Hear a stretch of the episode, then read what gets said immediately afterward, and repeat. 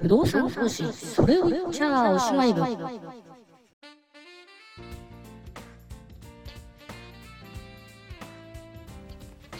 不動産投資それを言っちゃおしまい部でございます。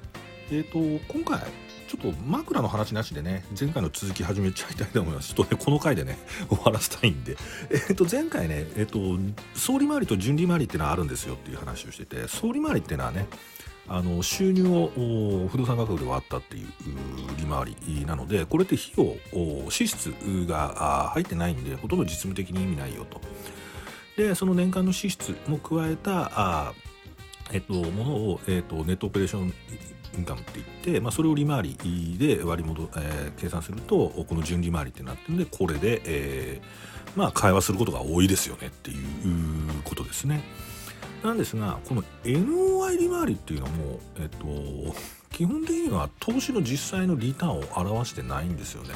これはあくまでも物件の賃貸業における、えっと、事業収支が不動産価格に対して、えっと、どれぐらいのまあまあなんていう事業効率を持ってるかっていう指標なので投資っていう目線でいくともう一つやんなきゃいけないことがある。でそれは何かっていうと,、えーと、家賃収入年間賃貸収入があってそこから年間賃貸支出を引いてさらに皆さん引かなければいけないものがありますよね。何でしょう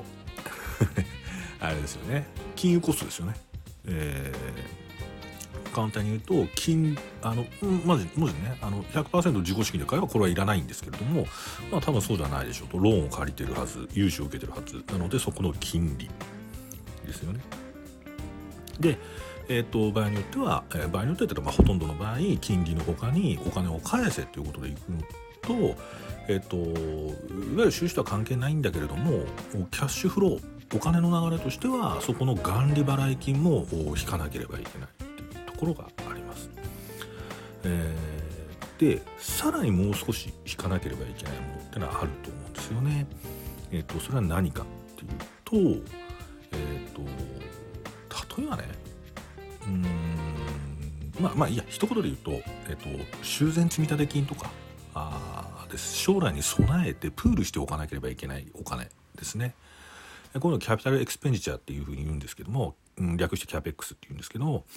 あのそうなわけです。えっと例えば物件持ってて20年後にねあのワンルームマンションだったらあのはっきり給湯器とえー、っと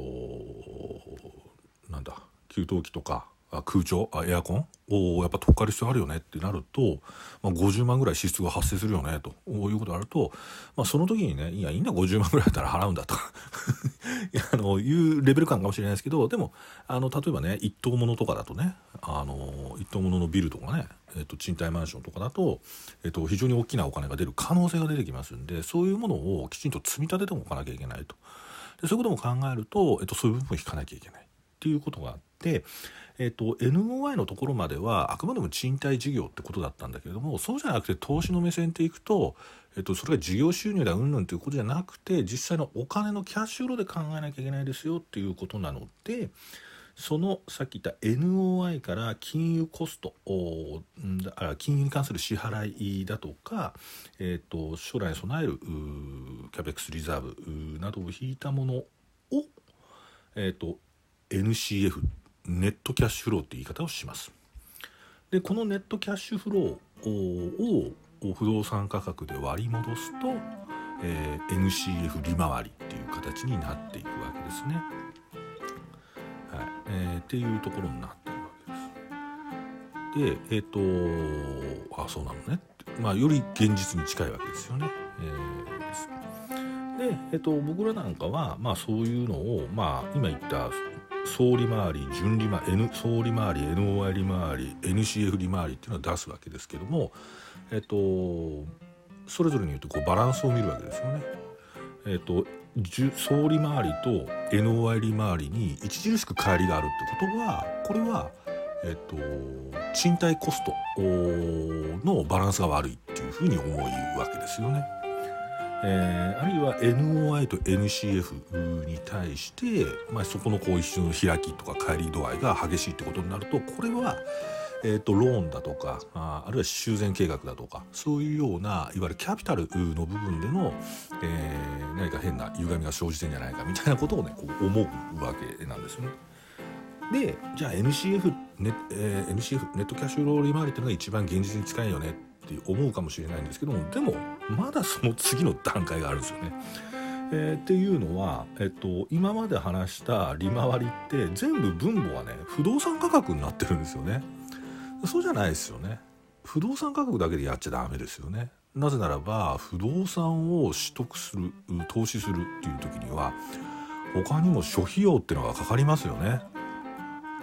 あの登記費用から不動産取得税からああるいはあ業者さんにある仲介手数料とかねそういうのはあるんで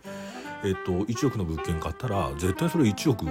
以上のお金がかかってて、まあ、それが1億ね、えー、1億700万とか1億1000万なのか分かりませんけれどもなのでまず分母を相当資額に変えなきゃいけないよねっていうのがありますよね。なので分母を相当資額に変える。で先ほどの分子に関して言うともうネットキャッシュフローで十分なんじゃないの？なんて思うわけですけれどもまあ基本はあのあれです。例えばプロの世界だと、まあ、基本的にネットキャッシュフローだけ出してその分母をさっき言った相当資額にすりゃいいっていうことなんですけど、えっと、個人の場合は個人の不動産投資の場合はあれですよね。まあこれはね絶対とは言わないんですけどやっぱ税金をちゃんと入れるべきですよね。あの本当重要だと思います。えーと、所得税が引かれますからあそこの部分を、えー、差し引いて実際に自分の口座の手残り銀行口座にある手残りがいくらかっていうのは計算しなきゃいけない。だから NCF から税金のことを引くのを分子にして、えー、で、えーと、利回りを出すと、えー、いうようなあことが、まあ、最終的な作業としては必要なんですよね。これをですね、まあ、これね別に呼び方がそこまで一般的かどうかは知らんですけども、えっと、私なんかの世界ではキャッシュオンキャッシュって言ってます。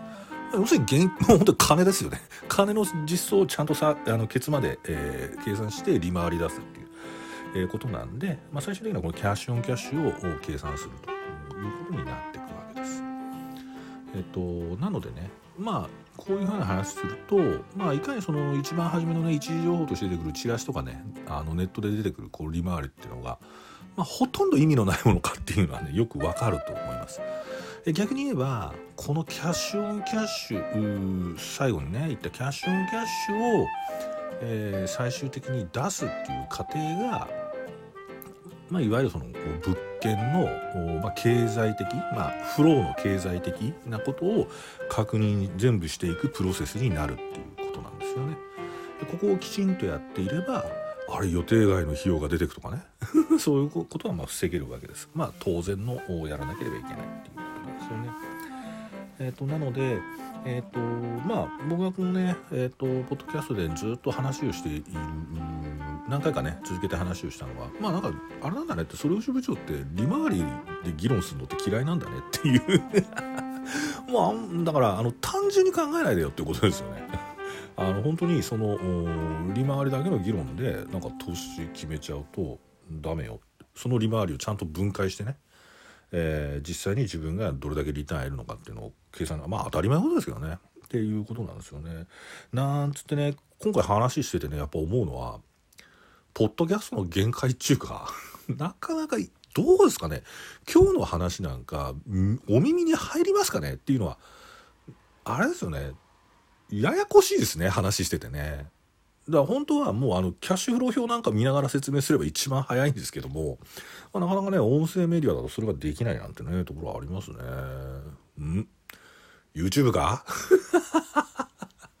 めんどくせえしでもね結構多分ありますね。ビジュアルね図表を見て話した方が全然理解度が高くなると思うんでちょっと考えなきゃいかんまあでもな所詮趣味でやってる話だからな。なんつって思うんですけどね。あと最後利回りでねあの一つだけ言っておくと前回もね話したんですけどあとプロの機関投資家っていうのはやっぱ投資に対して時間の概念を入れるんでえっ、ー、と時間の時間の概念が入るのと、まあ、あとその基中に入ってくるねリターンもやっぱ運用するべきだっていうこう感覚があるのでえプロの投資家はね単純利回りっていうのを投資費用にはしなくてえっ、とね、単利じゃなくて複利計算 で、えーと、投資効率考えますよって前回話したんですけど、えーと、そういうね指標もあります。それはね、えーと、IRR って言ってインターナルレートオブリターン、えー、日本語で言うと内部収益率っていうやつなんですね。これもねあのエクセルなんかでねパラパラっとこう 出る世界なんですけどあの結構なかなかねシビアな数字になったりしますよね。っていうところですね。なのでうんこれもね IRR もねこうパッて言ったってね分かんないから多分エクセルもね見せながらねピュッとこうやった方がね説明がねしやすいんだろうな。うん、なんつって。ということはなんだ？やっぱり YouTube なのか？うんなんてことを思ったりをしていると。いうところで、えー、お時間になりましたので、えー、今日はおしまいにします。